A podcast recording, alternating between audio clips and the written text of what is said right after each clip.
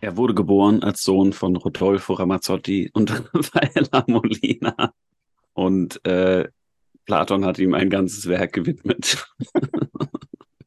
Eros äh, sang unter anderem Duette mit Joe Cocker, Cher, Tina Turner, Helene Fischer und anderen und spielt für die Philosophie eine sehr große Rolle. Und zwar eine motivierende. Äh, Eros heißt oder lässt sich übersetzen mit Liebe oder Begierde. Was ich dabei immer wichtig fand, war die Gerichtetheit. Also Eros ist fast, fast eine Form von Intentionalität. Nicht nur, ähm, es ist eine Gerichtetheit auf irgendwas. Und es ist tatsächlich so, dass in Platons Symposion dem ganzen Reden gewidmet werden, weil man nicht mehr saufen will und stattdessen Reden hält. Und deshalb spricht man über Eros. Und auch da zeigt sich schon, es gibt viele, viele, viele Möglichkeiten, äh, auf Eros zuzugreifen. Auch bei Platon tauchen schon Ärzte auf äh, und irgendwelche Naturphilosophen und irgendwelche Sophisten und die sagen sehr unterschiedliche Dinge, ähm, so dass man daran schon festhalten kann, mh, man kann offenbar sehr viele Dinge unter Eros verstehen. Und die Frage ist, warum ist das für die Philosophie überhaupt interessant? Einerseits kann man sagen, es ist halt ein mögliches Thema, äh, was in der Mythologie eine Rolle spielt. Ähm, und auch da sehr unterschiedlich. Eros könnte einer der frühesten Götter gewesen sein, könnte auch einer der jüngsten Götter sein. Das wird auch alles im Symposion verhandelt. Also selbst, in der, selbst innerhalb der griechischen Mythologie allein gibt es unterschiedliche Möglichkeiten, den Eros zu verorten. Das mag jetzt kulturhistorisch ganz interessant sein. Meinetwegen nimmt man noch die Psychologie und die Psychoanalyse dazu, also sowas wie Liebe ist ja nicht ganz unwichtig. Oder man nimmt die Begriffsgeschichte dazu, also Luhmann-mäßig, äh, Liebe als Passion, äh, kann das so ein bisschen durchgehen. Die Frage ist, warum ist das philosophisch überhaupt äh, relevant, jenseits der Feststellung, dass man auf unterschiedliche Weisen darüber reden kann? Tja. Ja, habe ich gar keine Antwort drauf. Ich glaube, genau deswegen mache ich Philosophie oder werde philosophisch angetrieben mich misszuverstehen oder nur zu wissen, dass ich nichts weiß. Ha, ha. Ja, aber ich meine, der Punkt wäre dann tatsächlich der, zumindest der Verdacht, der mich manchmal beschleicht, ob es tatsächlich ein seltsames Verhältnis, äh, eine seltsame Erotik quasi ist, die einen in diese Gefilde äh, getrieben hat. Und das wäre ja nicht so weit ab von dem, was mit der ersten Sublimationstheorie gewissermaßen des Abendlandes dem Symposion schon längst verhandelt wurde. An elementarer Stelle, äh, an zentraler Stelle und mit Blick auf die wesentlichen Themen all dessen, was dann die Philosophiegeschichte beschäftigt. Nicht? Also letztlich geht es nicht nur ums Schöne, sondern es geht natürlich auch ums Wahre und es geht auch ums Gute. Wie das etwa auch an der Sitzordnung abzulesen ist, ja? wo sich dann Agathon neben Sokrates der Wahrheit und Alkibiades der Schönheit wiederfindet. Ja. Und das wären jetzt alles nur traditionelle Referenzen. Ja? Und man könnte sagen, nun gut, ähm, eigentlich geht es ja um ein anderes Geschäft mittlerweile. Aber vielleicht ist dieses, dass es darum geht, du hast es ja selber als eine Form von Intentionalität beschrieben. Das vielleicht fangen wir so rum an. Eros ist nicht nur auf irgendwas gerichtet, das Gute, das Wahre, das Schöne, das Liebenswerte, was auch immer, sondern macht ja was mit den Liebenden. Äh, Intentionalität äh, im Sinne der Gerichtetheit auf irgendetwas ähm, muss einen nicht wesentlich verändern. Ich kann wie Person sein. Wir haben es äh, besprochen, man wacht auf, ist noch nicht Person, irgendwann ist man dann halbwegs Person und dann ist man auf Sachen gerichtet und äh, das macht eigentlich keinen wahnsinnig großen Unterschied. Äh, zum Beispiel bei der Arbeit ist man halt auf E-Mails gerichtet, auf die Person dahinter, auf die Prozesse, bla bla bla und dann nimmt man die nächste E-Mail und dann äh, geht man kopieren und dann spricht man mit Leuten. Aber man bleibt irgendwie Person, man bleibt irgendwie autonom und der Eros scheint was anderes mit uns zu machen. Der Eros als, als Streben, als Begierde, als Liebe, wenn man es in einem sehr eminenten Sinne versteht, verändert uns als Subjekte. Vielleicht äh, überwindet er sogar Formen von Subjektivität. Insofern Eros eigentlich bedeutet, dass man sich vereinigt mit dem Gegenstand. Ähm, das ist eben nicht nur sexuell zu verstehen, sondern auch intellektuell. Zum Beispiel bei Plotin äh, gibt es diese, diese Deutung, die, glaube ich, phänomenologisch sehr plausibel ist und die auch eine bestimmte Dimension des Philosophierens betrifft. Wenn ich mich erotisch auf einen Gegenstand beziehe, erotisch-philosophisch, dann gehe ich in ihm auf. Ich werde in gewissem Sinne eins mit dem Gegenstand. Und das ist was, was vielleicht gar nicht so leicht nachzuvollziehen ist in Bezug auf intellektuelle Dinge. Mathematikerinnen und Mathematiker kennen das wahrscheinlich auch in Bezug auf sagen, rein mathematische Gegenstände, aber es gibt eine Absorption durch den Gegenstand, die diesen erotischen Charakter hat. Man ist durch irgendwas angezogen und bezieht sich dann auf diese Sache auf eine Weise, die dazu führt, dass man irgendwo auch aufhört, Subjekt oder Person zu sein. Ähm, man stürzt sozusagen in den Gegenstand hinein. Und das scheint mir eine spezielle Form von Intentionalität zu sein, die eben gar nicht so viel damit zu tun hat, dass man als autonomes Subjekt sich ab und zu richtet auf Sachen oder auch Menschen mag oder nicht so mag, sondern das ist ähm, ja eine subjektzerstörende Wirkung. Und ist die jetzt nur von den besonderen Gegenständen abhängig, auf die die Intentionalität sich richtet? Man könnte ja auch sagen, jeder tut das. Jeder hat eine Intentionalität in jeder alltäglichen Situation. Was ist aber dann die, die spezifische Erotik irgendwie des Philosophischen an der Stelle? Ist das so, dass wir dann erst zusammenfinden müssen? Ja? Oder wie sieht es aus mit dem gottverdammten Kugelmenschen-Mythos? Äh, der ja in dem Sinne interessant ist, dass, dass er ja so ein posttraumatisches Stadium thematisiert, einer, einer Rückkehr. Und das kann man jetzt allzu kitschig äh, finden oder zu sehr irgendwie in den Dreischritt einer dialektischen Aufhebung äh, reingezwängt. Aber man kannte darin auch eine interessante Rekonstruktion des auf sich selbst Stoßens dieses Eros. Mhm sehen, der dadurch vielleicht erst die Gestalt des Eros gewinnt. In diesem inneren Bruch. Das heißt, aus, aus dieser Beziehung rauszufallen, die vielleicht gar nicht äh, hergestellt werden muss, sondern immer nur wiederhergestellt werden kann, ohne dabei wirklich äh, an ein Ende zu kommen. Also dass die Kluft zwischen dem alltäglichen Vollzug und eben der bewussten Thematisierung als Eros eigentlich schon die ganze Ambivalenz ausdrückt, die Beziehungen, wo sie thematisch und explizit werden, eignet. Das mhm. heißt, wie eine, eine Identität differenzieren zu müssen und sich dazu in ein Verhältnis zu setzen in irgendeinem Sinne. Also eine Intentionalität, die sich auf sich selber kehrt und damit zugleich Dinge zu fassen und nicht zu fassen kriegt, äh, die dem nicht unendlich sind, du hast quasi ihr eigener, ihr eigener Schweif sozusagen ist, um nicht das andere Wort zu benutzen. Ja. Äh, einerseits, ähm, andererseits geht es dann, glaube ich, gar nicht mehr ums Fassen. Also das ist etwas, was in Kugelmenschen-Mythos auch vorkommt, dass Hephaistos die Liebenden fragt, was wollt ihr denn voneinander? Und es kommt keine Antwort. Und das scheint mir wichtig zu sein, ähm, denn äh, es, es gibt da so ein Streben irgendwo hin, ähm, der, der Vereinheitlichung oder das, das, ja, der Identifikation, was gar nicht mehr begrifflich ist und eben auch gar nicht mehr bedeutet, ich fasse etwas oder jemanden oder ich äh, beziehe mich auf jemanden, sondern eben ein, ein Aufhören dieser Distanz. Also es ist gleichzeitig ein ähm, sich richten auf und gleichzeitig ein Aufhören des sich Richtens auf. In dem Sinne ist es eine Rücknahme von Distanz. Ähm, in, in dem Augenblick, in dem diese erotische Beziehung stattfindet. Und man kann sich auch nicht erotisch auf philosophische Gegenstände beziehen oder welche Gegenstände auch immer. Ähm, indem man einfach sagt, oh, ich nehme das zur Kenntnis oder ich lerne das jetzt und pauk das jetzt. Aber es ist ein, ein Aufgehen in ähm, und ein Eindringen in ähm, ein, ein Gegenstandsbereich äh, oder eine Sache oder auch einen Menschen. Wenn ich Gegenstand sage, dann meine ich mhm. das immer möglichst äh, breit. Ähm, was eben so diesen, Grenzverlauf zwischen Intentionalität und Nicht-Intentionalität bestimmt. Ja, aber gleichzeitig ist klar, gerade ja bei Platon, dass der Eros irgendwie ein Sohn von Poros und äh, Pinia ist. Das heißt, der Eros selber ist eigentlich ein findiges Mängelwesen, wenn man es so will. Ein Zauberer, ein Giftmischer, ein Sophist. Ja, ja, genau. Und das, was du jetzt beschreibst, wäre ja schon die Selbstauflösungsphase dieser Dynamik.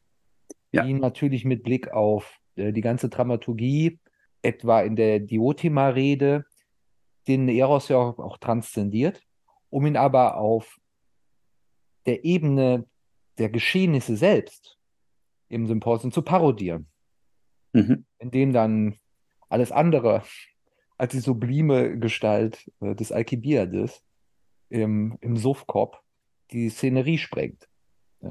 Damit es dann in so ein tragikomisches Moment am Schluss umschlägt. Ja.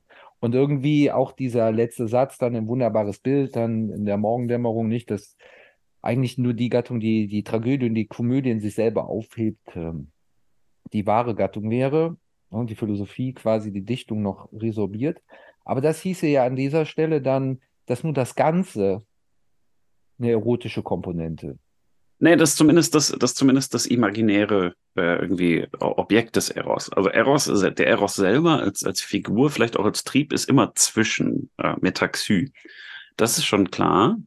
Äh, aber das, worauf gezielt wird, ist irgendwie eine Form von unsagbarer Einheit. Ähm, ein, ein Übergehen. Und ähm, das ist eben das, was Plotin als Nus Eron auch beschreibt. Also die letzte Form von Intentionalität, die sozusagen im Übergang ist. Also sozusagen die Richtung ist noch da.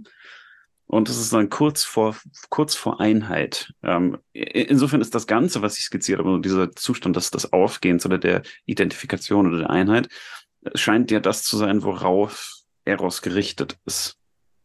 Ich gehe den Gedanken mit, aber nur bis an dem Punkt, quasi unter die Schwelle, ja, äh, wo man jetzt gleichzeitig etwa die plotinische Auslegung eines Absoluten zugleich als die Implosion eine, einer Transzendenz in eine komplett zerfahrene äh, Immanenz begreifen würde. Ja, das meine ich mit dem, es ist, der Eros ist dieses ganze Gebilde. Es ist Mhm. dieses Lost-Sein in einem Überschwang an Phänomenen, an allem, das da umhertreiben. ne? Es es geht ja um die Feierlichkeit. Auch der Mythos handelt ja von der Feierlichkeit, von der Hochzeit und der Trunkenheit. Und wenn, ich meine, das ist altes Problem, nicht? Äh, Der Spekul also der Prinzipienspekulation. Wenn ich das dann nochmal irgendwie einrahmen oder einpacken möchte in ab, ein absolutes Prinzip, dann wären wir das in dem Sinne noch zu viel Intentionalität. Mhm. Sofern ich dann nochmal eine Einheit hervorhebe oder so. ne? Du weißt, das eine ist nicht mal mehr eines, aber dann muss man Ja. ernst damit machen. Dann kann ich es auch nicht adressieren. Ich kann mich dazu nicht mehr in eine Distanz begeben. Und gleichzeitig wäre es vermessen zu glauben, dass diese Auflösung der eigenen Distanz das absolute Einswerden mit allem wäre. Ich glaube, das ist dann tatsächlich der Grenzbereich der theoretischen Adressierbarkeit, der meinetwegen auch abgesteckt ist. Das vorgeburtlich, nachtodlich oder so, kann sein. Vielleicht auch religiöse Verzückung oder ähnliches. Ähm, aber mit Blick auf die Frage des Eros wäre das, glaube ich, ein Kategorienfehler, äh, zu sagen, das ist die Pointe. Ja. Klar, man kann diese Systemstelle des Eros äh, im Platon ausmachen, wenn man es auf die Rede der, der Diotima hinzuschneidet, dem dann noch eine ungeschriebene Lehre zugrunde liegt und so weiter und so fort. Oder man kann beobachten, mit welcher Raffinesse, auch quasi mit welcher äh, verbalen Erotik Platon eigentlich einmal das Schauspiel der Welt durchgeht innerhalb äh, dieses Saufgelages. Ja. Das ja dann tatsächlich nochmal in der Abfolge der Rede, die ja immer so kontingent äh, äh, verhandelt wird, ja, und dann sagt der eine das und der andere das, ja auch nochmal eine interessante Dramaturgie hat, ja. Ja. Verschiedene Momente äh, begreifen, das müssen wir jetzt nicht machen, aber es, es ist schon auch gebunden, um nachher so wunderbar auszufransen und dann doch nochmal einen Deckel drauf zu kriegen, ja. Aber dieser Deckel ist dann doch festzustellen, dass man bei der Gattung des Dialogs endet, die aber alles verhandeln kann, wie er es ja auch tut. So, ja wie die Programmschrift, kann man sagen, von, äh, von Platon. Nicht immer dieser gottverdammte Phaedros, wo man dann irgendwie mal feststellt, ja, äh, dass es eine Schriftkritik gibt oder sowas. Die, die, die, die ganze Seele äh, der platonischen Philosophie, die Seele, ja, nicht das absolute Prinzip, die Seele in, ihrer, in ihrem erotischen Verlangen ist, ist glaube ich, evidentermaßen das Symposion. Und äh, weil es genau diese Dynamik aus philosophischer Reflexion und literarischer Brillanz hervorführt und damit ein Werk schafft, das sich mit allen Meisterwerken der, äh, der Literaturgeschichte messen kann, ohne Probleme. Ja, zugleich äh, ist beim Symposium eben so, dass erstaunlich wenig explizite Philosophie passiert. Also wie, wie du sagst, so die, die, der Witz liegt in der Performance und natürlich kann man sagen, der, Eros ist thematisch, aber der Eros ist natürlich auch am Werke. Und gegen meine sozusagen inhaltliche Bestimmung, dass der Eros immer auf Ganzheit, Einheit, un unsagbare Einheit oder so zielt, äh, kann man natürlich feststellen, dass das Symposium ja so endet, dass Sokrates wieder geht. Also äh, auch da ist also ein, ein Zwischenspiel eigentlich nur abgehalten. Ne, man hat eine Vorgeschichte, man hat die Geschichte, man hat eine Nachgeschichte, dann hat man eine Nachgeschichte der Nachgeschichte, denn das Symposium als Ganzes ist erzählt ähm, und wiedergegeben, also doppelt und dreifach geframed. Das heißt, dass die, die Vorstellung, dass es immer weitergeht, scheint äh, dabei wichtig zu sein. Was, wenn wir den Eros auf dieser Ebene nehmen wollen, dann eher bedeuten würde, der Eros ist eigentlich der ewige Antrieb und mhm. das sozusagen das, das Weiterschieben. Und ähm, zwischendrin ist er dann auch thematisch, aber wichtiger ist eigentlich, dass er, dass er antreibt. Und zwar alle Beteiligten irgendwie auf ihre Weise. Alcibiades selber, den du ja schon erwähnt hast, ist ja auch eindeutig erotisch getrieben äh, und kommt aber auch nicht wirklich zu so einem Ende. Also er, ja, er kommt auf jeden Fall hier nicht zum Ende, das ist ganz klar. Ja, ja. Und äh, was ich auch immer schön fand, diese Vorstellung, dass dieser eigentlich komplett verballerte Sokrates, nachdem er irgendwie alle ausgestochen hat, nach dem Trinken dann auch noch sie quasi so zugelabert hat, dass sie eingeschlafen sind, ja, nach Hause geht, sich nicht mal schlafen legt, ne? ins Bad, ins Schwimmbad quasi geht, um dann wieder auf dem Marktplatz aufzulaufen äh, und Leute zuzutexten. Ne? Und dieses Überschleppen, also dieses Weitertreiben, dieses Nicht-Aufhören an der Stelle, aber mit so einer, ja, komischen Perspektive auf die Geschehnisse, die durch diese Übernächtigung mit reinkommt. Ne? Das zeigt, dass da was im Spiel ist, was man nicht einfach nur als eine Party-Episode beschreiben kann. Ja? Könnte man ja sagen, das Symposium ist dann, wenn die äh, oder die Philosophie ist dann, wenn die Sprache feiert, ja, und das ist dann halt gerade im Symposion bei, äh, bei Platon der Fall, ja. Aber vielmehr kommt da ja was zum Vorschein, ähm, was, was sich dann ganz selbstverständlich verlängert in die Agora-Praxis des Sokrates. Naja, was sich auch nochmal konterkariert, ja. Was sich zunächst mal ja verlängert in das, in das Gespräch mit den Dichtern. Also deshalb meine ich, es ist relativ wenig explizite Philosophie im, im Symposium drin, weil man halt Leute hat, die erst irgendwelche Reden schwingen. Dann hat man auf Agathon kurz die Reaktion des Sokrates, also ganz kurz mal seinen, äh, sozusagen seine Dialektik anschmeißt, um dann selber aber wieder erzählen zu müssen, ähm, weil er gar nicht dialektisch reagieren soll. Also es soll gar keine Philosophie passieren im Symposium, äh, sondern es sollen ja äh, Lobreden gehalten werden auf den Eros, was keine Philosophie ist. Ähm, und die Philosophie taucht dann am Rande immer mal auf und bricht dann am Ende durch, wird aber natürlich in ihrer Argumentation gar nicht ähm, dargestellt, denn wir wissen nicht, welche Argumente und Überlegungen und Beschreibungen und Reflexionen äh, die beiden Dichter und Sokrates eigentlich anstellen. Das heißt, Philosophie bleibt in gewissem Sinne implizit im Symposion. Ja, und es ist auch schwierig, das wirklich einen Dialog zu nennen weil es eine Abfolge von Reden zunächst ist und selbst dann die zentrale Lehre der Diotima wiederum nur kolportiert ist und das eigentliche Geschehen tatsächlich ein Ausagieren ist. Ja. Dieser ganzen Dynamiken, die aber in diesem Raum sind. Ja, ja. ja. Und zugleich ist es eben so, dass der Eros, und das, das meinte ich eben vorhin, ähm, irgendwie als Thema so einnehmend ist, dass er nicht nur auf der Ebene ähm, der, wie soll man sagen, der, der Getriebenheit eine Rolle spielt, sondern als Thema was ist, worum gekreist wird und was dann auch ausagiert wird. Und ich glaube, diese seltsame Verwebung ist es vielleicht, was äh, die, die, die typisch ist für den, für den Eros. Also der, der Eros ist was, was irgendwie antreibt auf etwas hin, ähm, was dann auf eine bestimmte Art und Weise gefeiert wird oder, ähm, oder was, was äh, heraussticht, aber die Art und Weise, wie man sich darauf bezieht, ist eben auch nochmal anders. Also ähm, als, ja, wie ich vorhin gesagt habe, auf, als auf irgendwelche E-Mails und Banalitäten und Alltäglichkeiten, sondern das Thema selber muss auch so funktionieren und muss in dem Licht des Eros so erscheinen, dass man an ihm irgendwie nicht vorbeikommt. Und ähm, das, reflexiv Verwirrende ist eben, dass der Eros äh, beim Symposion sagen, treibende Kraft ist und Thema. Und als treibende Kraft Thema. Das ist halt die Genialität von Platon, das irgendwie zu, zu verweben. Ähm, zugleich scheint es mir aber eben nicht unwichtig zu sein, dass die Art und Weise, wie man sich erotisch auf was bezieht, anders zu sein scheint als andere Arten der Bezogenheit. Klar, es macht ja einen eminenten Unterschied, den wir auch alle kennen, ob man sich freundschaftlich, kollegial oder erotisch aufeinander bezieht. Ähm, oder ob man von einem Thema zum Beispiel angezogen ist oder ob man es halt irgendwie abarbeitet. Also die, die Form der Intentionalität scheint mir trotzdem äh, eine unterschiedliche zu sein. Und das ist ein, soll man sagen, ja, was Spezielles. Ja, es ist so ein bisschen auch wie so eine Typologie, nicht? Ähm, der mhm. Intentionalität, könnte man sagen, das Symposium. Und verhandelt sich dabei selbst ja. in verschiedenen Stadien, lässt dabei aber zum Vorschein kommen, ähm, wie weit einerseits die Philosophie von dem Alltag oder dem vermeintlichen Alltag entfernt ist und wie nahe sie ihr dann doch ist.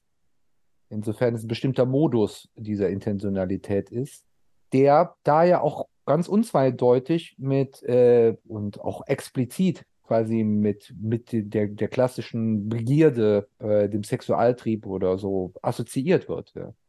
Und es gar nicht so klar ist, wie man die jetzt auseinanderhält, ob das ein wesentlicher Unterschied ist, ein gradueller Unterschied und so weiter. Es hat seinen mhm. Platz in dem, äh, in dem ganzen Spiel. Müssen wir nicht auseinanderdividieren. Wichtig ist aber, dass das für Platon gesetzt ist. Also, dass das Philosophieren selber eine erotische Praxis ist. Und was eben Konsequenzen hat. Also wie ich, wie ich meinte, es hat, es hat Konsequenzen für die, für die Subjektivität, ob man, ob man darin involviert ist oder nicht.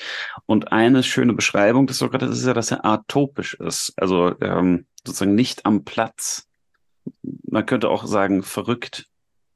Und das ist natürlich auch was, was traditionell äh, mit, mit Eros verbunden ist. Also das, das Verschobene, das, das Verrückte.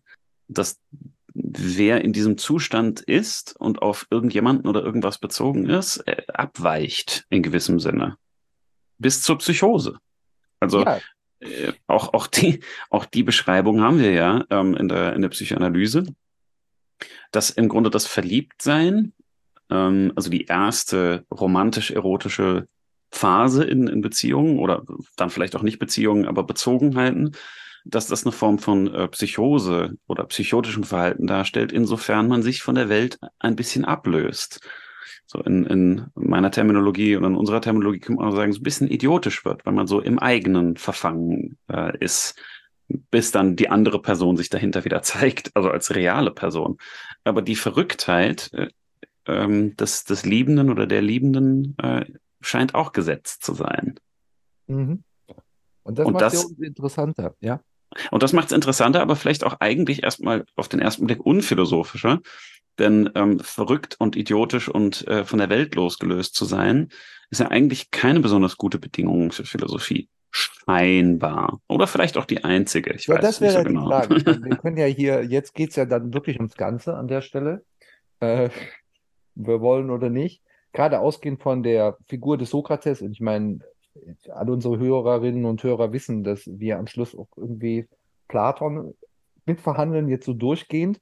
Jetzt quasi am Ende unserer zweiten Staffel äh, nicht umhin kommen, da vielleicht auch Farbe zu bekennen. Ähm, gerade wenn wir dann das Symposion so wunderbar anmoderiert haben. Und die Frage, die im Raum steht, ist, was ist äh, platonische Liebe? Ne? Würde ich sagen. Und normalerweise würde man sie abtun als so eine komische, äh, abgekühlte, verbrämte man würde ja nicht mal sagen verrückte Form von Liebe, sondern sowas Kaltes, eigentlich Deplatziertes, äh, das nicht versteht, worum es geht. Und gerade wenn man das aber von den Symposion her aufrollt, ist es ja genau umgekehrt. Das ist der einzige und erste Versuch zunächst mal, das bis ins Letzte nicht nur zu durchdenken und das wiederzufinden in der Dramaturgie des elementarsten Begehrens äh, menschlichen Lebens, das ist eine Theorie auch des In der Weltseins, könnte man sagen, äh, wenn man das über die Frage der Intentionalität verhandeln möchte, sondern es auch in Szene zu setzen in all seinen Aspekten. Also diesen Text selber, der hat literarische Qualität unter anderem deswegen, weil er, weil er funktioniert als auch ein Objekt etwa einer Lust am Text oder so. Mhm. Ja? Und äh, der, er kann einen mitreißen. Und das tut er nicht, indem er bestimmte Argumente auseinanderpflückt, sondern weil er eine ganze Dramaturgie irgendwie der Begierde äh, vor dem inneren Auge ablaufen lässt, äh, die unmittelbar ansteckt in der Auseinandersetzung der Frage, äh, ja, die, die einem auch Spaß macht. Man hat ja, könnte sagen, fast sadistische Freude, wenn dann Alcibiades da reinplatzt, ja. Äh, und man, man sieht, man sieht, äh, also so geht's mir immer, Platon gleichzeitig darüber lachen, dass er jetzt dieses wunderbare Kartenhaus umschmeißt, ja. Und natürlich wieder Ironie und so, und dann äh, möchte man doch lieber Platon als den, als den Ober-Oberlehrer irgendwie begreifen, der das nochmal irgendwie als di äh, didaktischen Wink integriert hat. Aber ich glaube, dann würde man ihn unterschätzen. Auch was Mhm. das tragische Moment anbelangt, ja, und auch das satirische Moment, das man ja auch nicht vergessen darf, nicht? Das ist ja auch eine Satire, also es wird ja auch äh, explizit der Satyr ähm, eben in der Gestalt des Masias äh, aufgerufen, etc. Ja, mal davon abgesehen, dass das Gefolge des Dionysos Alcibiades so. Und um das ein bisschen zu lösen jetzt von dem Symposion selber, ähm, irgendwann, finde ich, stößt man immer in der Philosophie auf die Frage, nicht nur, warum tue ich das, sondern was Mhm. will ich damit eigentlich? Was genau ist mein Begehr, mich mit solchen Themen zu beschäftigen? Und das ist jetzt zu wenig gesagt, Mhm. der Wahrheit willen. Weil diese Frage, was Wahrheit ist, auf welcher sozusagen, in welcher Linie Wahrheit sich zeigt, glaube ich, von Platon her jetzt nicht irgendwie im luftleeren Raum angesiedelt ist, sondern sich ganz klar äh, in einer gewissen Trajektorie findet, die, die eben aus dem Vollen des Lebens kommt, aus, wirklich aus dem Vollen des Lebens kommt. Eben all das, was passiert und verhandelt wird äh, in dem Symposium. Was Und- man übrigens auch daran sieht ähm, oder auch daran merkt, wie enttäuscht man sein kann, wenn jemand nicht mitzieht. Ja, Also dann zu sagen, ja gut, dann, dann verfehlen wir jetzt die Wahrheit oder ignorieren wir die Wahrheit, wäre zu wenig, sondern ähm, die Enttäuschung oder auch gleichzeitig die Freude, wenn jemand dann mitzieht. Ähm, er hat eben einen Charakter, der anders ist, als nur zu sagen, wir finden das jetzt mal zusammen raus. Äh, also es gibt, ähm, natürlich ist Philosophie auch was Kooperatives, aber die Art der Kooperation oder der Modus oder der Ton oder wie auch, immer man den nennt, ähm, ist eben eine andere als äh, eine, wo man sagen kann, ja gut, du, du dann halt nicht. Also es gibt ja beim Unterrichten dieses Phänomen, ähm, dass man denkt, ja, okay, jetzt passiert irgendwas. Jetzt strebt man da zusammen irgendwie los und äh, entdeckt irgendwelche Sachen, die was mit einem machen. Äh, oder man ermöglicht anderen das zu tun. Und zugleich gibt es eben auch die Enttäuschung, äh, mit angezogener Handbremse fahren zu müssen. Und sowohl die Enttäuschung als auch das, das Glück ähm, sind für mich Indikatoren, dass, dass es da in diese Richtung geht. Und trotzdem würde ich das als eher Nebenphänomene äh, betrachten, wenn man nicht, also, und damit gebe ich dir vollkommen recht, ja, da ist ein Enthusiasmus spürbar, der sich genau in diesem Medium ausdrückt. Aber daraus ergibt sich ja dann doch nochmal eine Perspektive, die vielleicht auch auf Fragen zuläuft, wie, äh, was will ich überhaupt von der Wahrheit? Oder was will die Wahrheit mit mir oder von mir oder sich? Und was heißt das dann? Ja, einerseits. Andererseits denke ich, äh, in, in den Momenten, in denen ich wirklich so in so philosophischen Gedanken drin bin, stelle ich mir die Frage gar nicht mehr, was will ich denn damit? Sondern da bin ich dann halt drin. Und ähm, die, die Aber wo bist du da drin? im Denken. Ja, aber das ist mir zu wenig jetzt. Ähm, ich, ich finde, das ist die Frage, die man sich dann selber stellen muss. Was meine ich denn dann mit Denken eigentlich, wenn ich mich in diesem erotischen Setting bewege? Mhm. Reicht es dann darauf zu verweisen, ja, da gab es doch irgendwie mal so eine Tradition, war nicht Platon, der dann irgendwie so eine Ideen kommt und dann gibt es so, ja, aber genau er, genau er stellt das in einem, in einem Zusammenhang, der es ja unausweichlich macht, sich die Frage zu stellen, wie das eine in das andere hinüberspielt. Und es ist ein Hinüberspielen. Ja, in der ganzen Kontinuität, die sich ergibt, aus dem Verlangen, sich äh, im Schönen zu reproduzieren und dann aufzusteigen quasi bis äh, in die unendliche Autoaffektion, wenn man das mal freundlich sagen will, der, des Ideenkosmos. Und da sind wir ja bei einer Dimension menschlichen Lebens, die nicht einfach nur mal so ein Surplus ist Mhm. oder ein Nebenphänomen. Und jetzt auch, auch einfach nicht nur die Klimax einer Entwicklung, ja, quasi eine, eine Sublimation bis in die höchsten Höhen, bis ins Mystische ja dann auch hinein, wenn du Plotin schon äh, erwähnst, sondern gleichzeitig wird damit die Struktur der Wirklichkeit benannt, die, die uns antreibt quasi und die als Eros be bezeichnet wird. Und damit, da wo sie da ist und wir uns damit auseinandersetzen, natürlich die Frage, die ist, warum will ich das überhaupt wissen? Ja, und nicht meine ich jetzt so, die, ich will lieber sozusagen im Schein leben, bla, sondern äh, was ist das, was mich wissen macht oder wissen wollen macht? Hm. Und zwar genau das und nicht zum Beispiel anderes, sagen wir mal, äh, im alltäglichen Sinne vielleicht sogar nützlicheres. Ja, Also, wa warum auch- das? wie kann man sich so versteifen, geradezu fet fetischistisch auf Wissen selbst? Mhm. Die Frage wäre zum Beispiel für einen Platoniker oder für einen Aristoteliker nicht verständlich. Aristoteles würde sagen, ja, alle Menschen streben von Natur aus nach Wissen. Warum fragst du so blöd? Oder ein Platoniker würde sagen, naja, das ist, also unsere Seele ernährt sich von Wissen.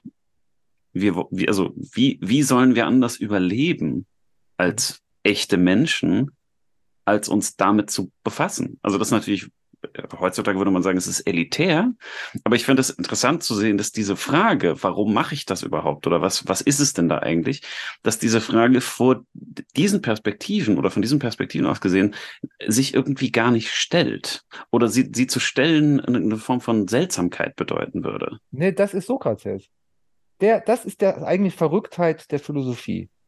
Diese Frage überhaupt zu stellen und dann anzufangen, den Versuch zu unternehmen, die Begierde zu entwickeln, eine Antwort darauf zu finden. In diesem Wissen selber. Weißt du, was ich meine? Alles andere ließe sich noch als verschiedene Teilgebiete Ja, mh, unterschiedlicher Disziplinen begreifen, einsortieren. Genau das, was wir auch tun. Also was etwa die Fächerbreite ähm, der akademischen Landschaft ausmacht, ja, in den verschiedenen Naturwissenschaften, Sozialwissenschaften etc. Da wird Wissen gesucht, gefunden, Strukturen werden aufgedeckt, sie werden reproduzierbar etc. Aber was ist es, was uns so heraustreten lässt? Und das ist doch die Grundfaszination, das ist doch die seltsame erotische Störung, die Sokrates verkörpert und die trotzdem eine Begierde entfacht, nicht nur bei allen um ihn herum, sondern auch bei ihm, die unablässig ist. Ja? Und klar, jetzt könnte man so in den Zug malen, ja, das ist irgendwie das Nichts. So. Äh, das gespaltene Subjekt, das sich selber verfolgt. Und dann ist die Antwort aber, ja, wir sind ähm, eigentlich fixiert auf ein Nichts und äh, der eigentliche Wesenskern äh, des, der Begierde ist äh, ein Mangel und dann würde eben so ein Modell von schlechter Unendlichkeit durchgeführt, das an sich komplett unerotisch ist.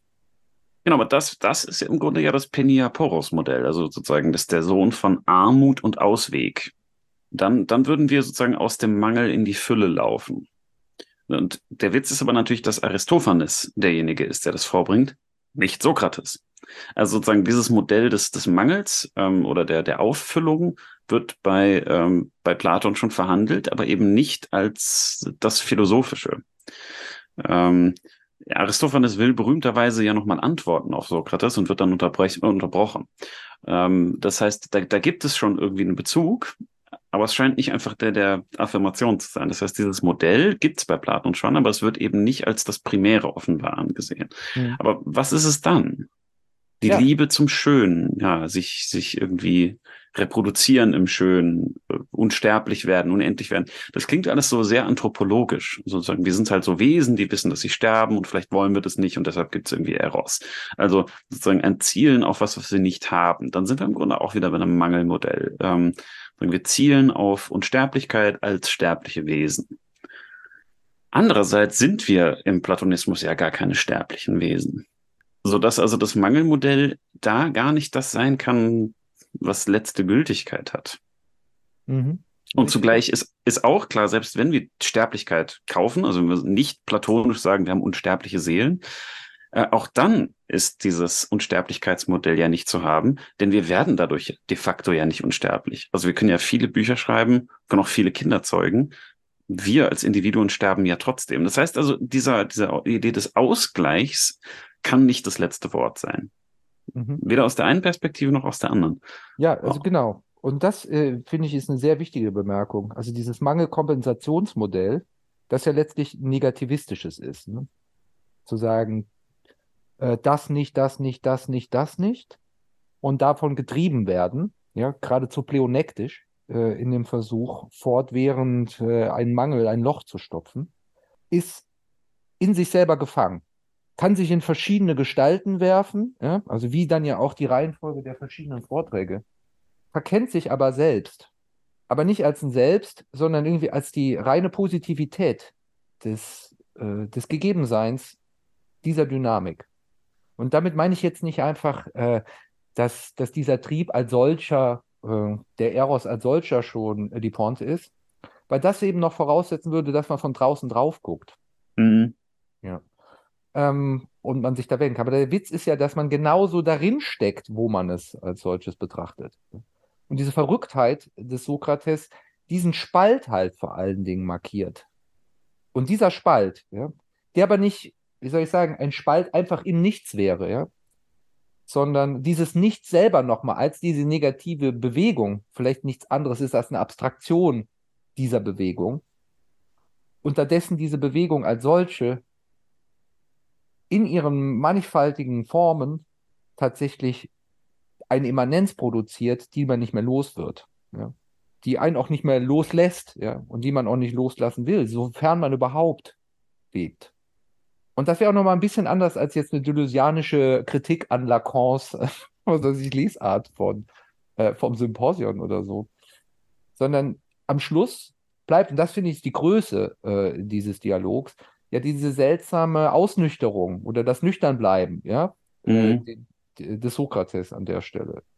Sich dahin wiederzufinden. Und ich war immer fasziniert davon, dass etwa Heidegger ähm, ihn natürlich, also Eros, als den größten Gott betrachtet und nun seine ganze Philosophie, in der ganzen Frage der Sorge oder in, äh, Sorge als Abwandlung von Intentionalität, die ganze sozusagen Fixierung auf die Seinsfrage etc., äh, nichts anderes ist als eine Liebe dazu, wie er dann auch Hannah Arendt irgendwie schreibt, ne, ähm, im Sinne von Augustinus, äh, äh, ja, äh, ich liebe dich, äh, dass du bist, ja?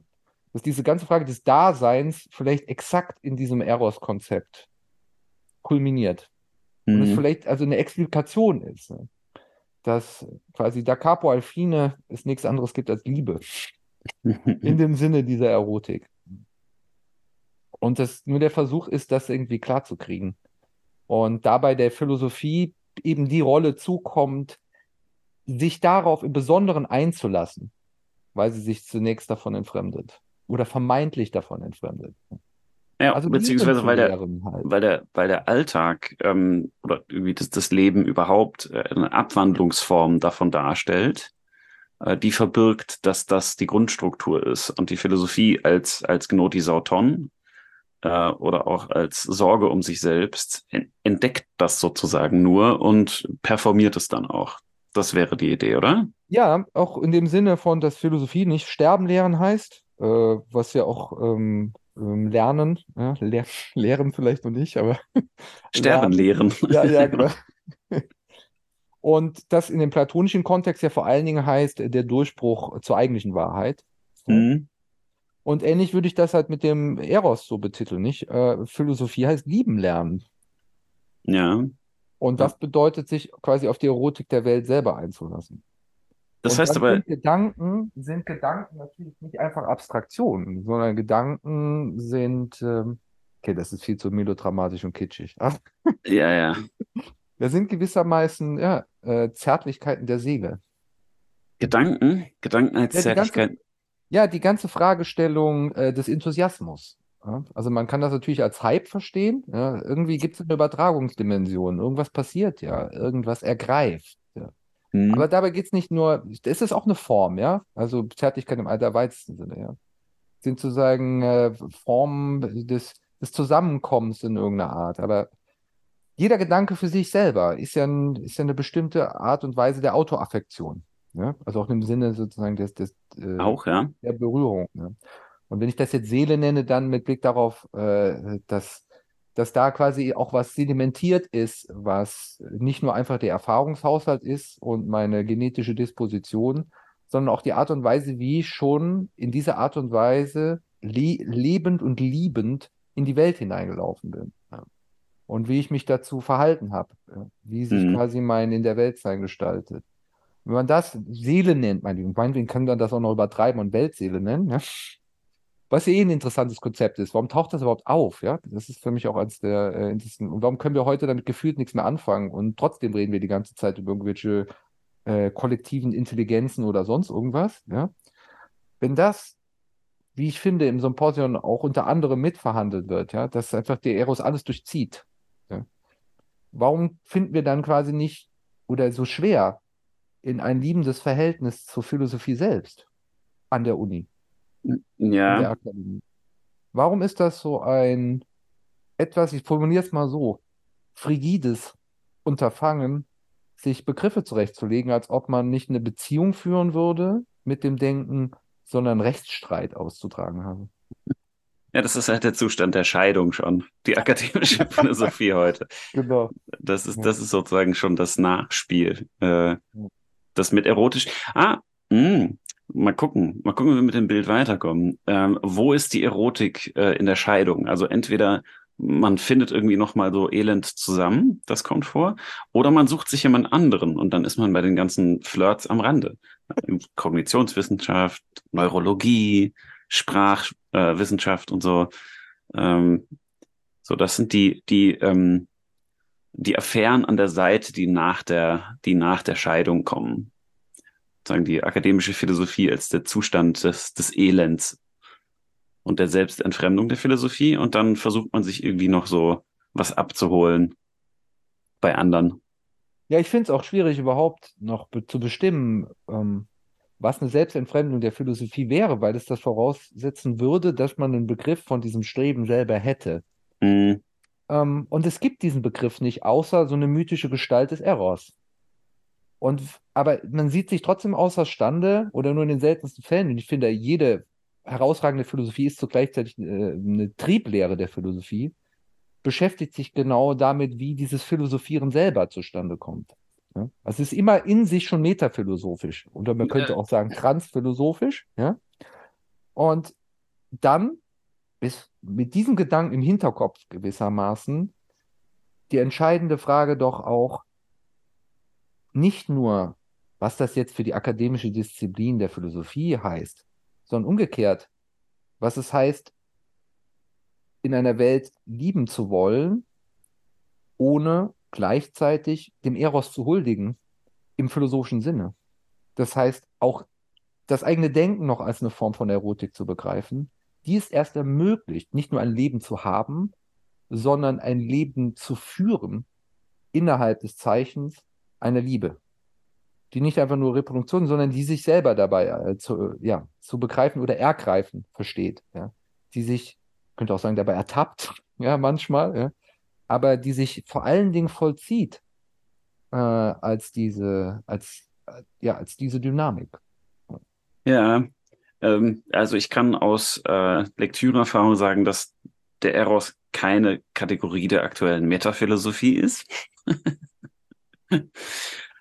Aber natürlich durch die, durch die Geschichte immer wieder thematisch wurde als ähm, relevante Kategorie. Also man sich die Frage stellt, wie kommt man, wie kommt man zum eigenen Philosophieren, wie steht man dazu?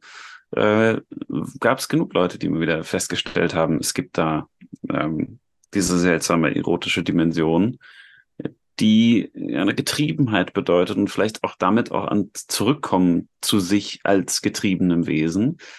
Ähm, das muss sich dann aber zum Beispiel auch in den Formen irgendwie ausdrücken. Also man kann vielleicht auf das Klischee zurückgreifen, so der, der, der verliebten Gedichte, so dass wenn man gerade frisch verliebt ist, dass man irgendwie Gedichte schreibt oder Bilder malt und so irgendwie poetisch wird. Und äh, wie unpoetisch die Philosophie ist zurzeit in großen Teilen, zeigt vielleicht auch, wie weit es damit her ist, äh, sagen mit der Erotik in der Philosophie. Ja, nun kann man natürlich auch die Prosa der Wirklichkeit als literarische Gattung entdecken. Ne? Das stimmt. Ja, das, aber selbst da drückt sich noch gerade bei Hegel einfach auch eine Liebe aus, würde ich sagen. Ja? Auch der ist noch in, einem, in, einem, ähm, in einer Weise fähig, diese, ja, diese erotische Kraft zu entwickeln. Das klingt jetzt alles so komisch und daneben, nicht? Aber die Pointe dabei, also wenn wir von Erotik der Philosophie so äh, so als Stubenhocker sich so ein paar Gedanken ausmalen, aber das ist ja immer noch so dieses Bild äh, der platonischen Liebe. Aber ich glaube, es ist genau umgekehrt. Es geht darum zu begreifen, dass, ähm, dass es durchaus möglich ist, dass unter dieser Perspektive des Eros äh, eine Menge Menschen philosophischer sind, als es die ausgewiesensten Philosophen unserer Gegenwart sind. Ohne dass sie auch nur ein philosophisches Buch gelesen haben. Ähm, aber in einer Art und Weise ihr Leben führen im Lichte eines erkennenden Handelns, das als dieser erkennende Handel Ausdruck ähm, der erotischen Dynamik in der ganzen Spannbreite, quasi von der Mhm. äh, Reproduktion bis äh, zur gedanklichen Verzückung ist. Ja. Und solange wir diesen Gedanken irgendwie äh, als unprofessionell zurückweisen, glaube ich, äh, sind wir nicht mal mehr imstande zu philosophieren. So die Frage nach der, nach der Liebe am Arbeitsplatz stellt sich dann für die Philosophie ganz neu. Ja, das ist so, ja, ich meine, das klingt jetzt, ich will mich hier nicht aufspielen oder so, ja. Aber äh, an der Stelle äh, ist die Frage doch da für mich im Raum, was, worum es geht. Das meine ich, was will, was will ich von der Wahrheit, was will die Wahrheit von mir? Ja. Ja, und auch die es Sachen. so Also, ist, sich über die Wahrheit zu unterhalten. Und, äh, und dann muss ich natürlich darüber reden, was ist eigentlich Logos im, im Lichte de, des Eros? Und das schließt sich nicht aus. Ne? Mir geht es nicht um eine nietzscheanische Pointe oder so. Es, ist, es geht mir wirklich darum, wie, wie komme ich in ein Verhältnis zu dem, was der eigentliche Antrieb ist, auf etwas, was unbestritten, glaube ich zumindest unter Philosophinnen und Philosophen, äh, wie soll ich sagen, äh, unaustauschbar ist, irgendwie auch die Dignität der Disziplin ausmacht, ja? An Wahrheit zu glauben, Wahrheit quasi zu begründen, Wahrheit in sich selber zu begründen und so weiter. Wie gehe ich damit um, ohne mir zugleich Rechenschaft darüber abzulegen, in welchem Verhältnis ich überhaupt zu dieser Wahrheit stehe? Und die platonische Antwort ist natürlich ein liebendes. ja. Ja, ja.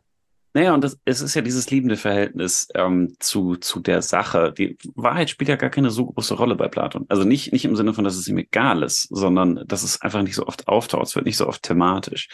Ähm, sondern was immer wieder auftaucht, ist die Sache, to pragma auto, dass man auf irgendwas gerichtet ist, äh, was man irgendwie gemeinsam angeht. Und ähm, wie man das tut, auch im Umgang übrigens miteinander. Ich habe ja vorhin schon kurz von Kooperation gesprochen. Äh, das klingt so trocken. Das ist es ja offensichtlich nicht. Also ein, ein echtes philosophisches Gespräch ist ja überhaupt nichts Trockenes oder, oder bloß Professionelles. Schließt sich ja nicht aus, aber ähm, ist es nicht hauptsächlich.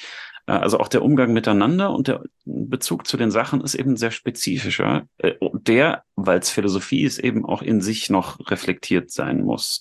Das heißt also, wir haben ein Verhältnis zu anderen, wir haben ein Verhältnis zu sich, wir haben ein Verhältnis zur Sache und wir haben ein Verhältnis zu diesen Verhältnissen was irgendwie so modifiziert ist, dass wir es als erotisches begreifen.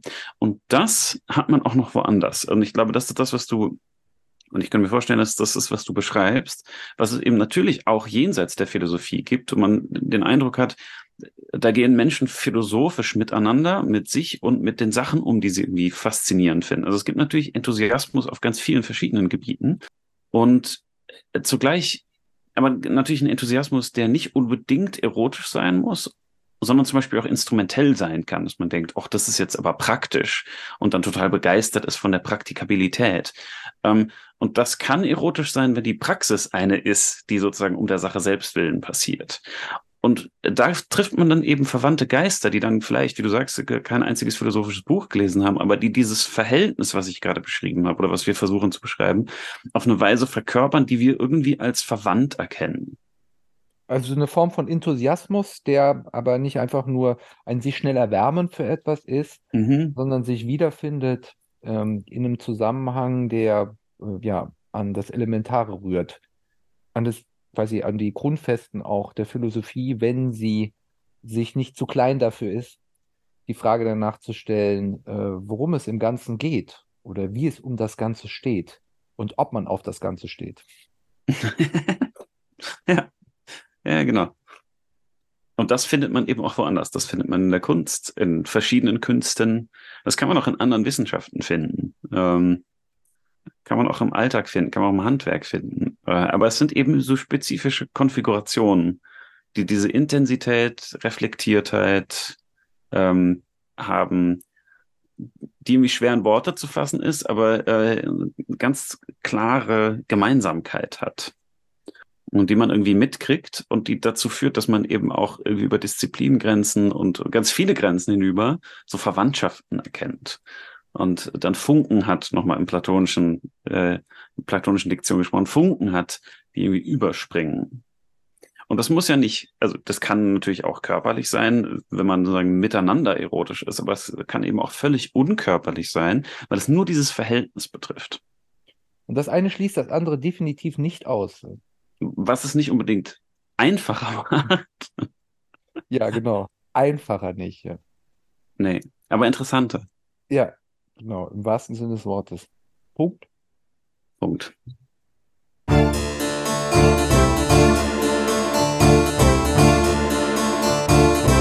Arnold and Arnold. Arnold.